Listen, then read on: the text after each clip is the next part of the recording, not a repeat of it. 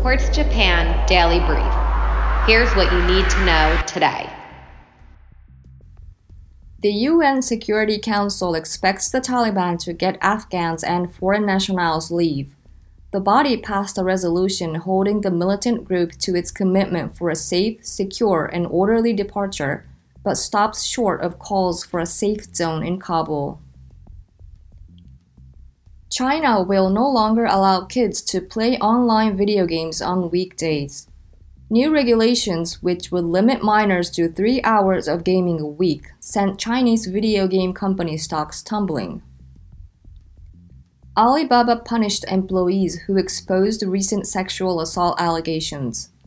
The company reportedly fired 10 people for leaking information from internal forums to the public. Europe pulled back on allowing US visitors. The bloc recommended suspending non essential travel from the US due to its rise in COVID 19 cases, but member states can choose whether to follow the guidance.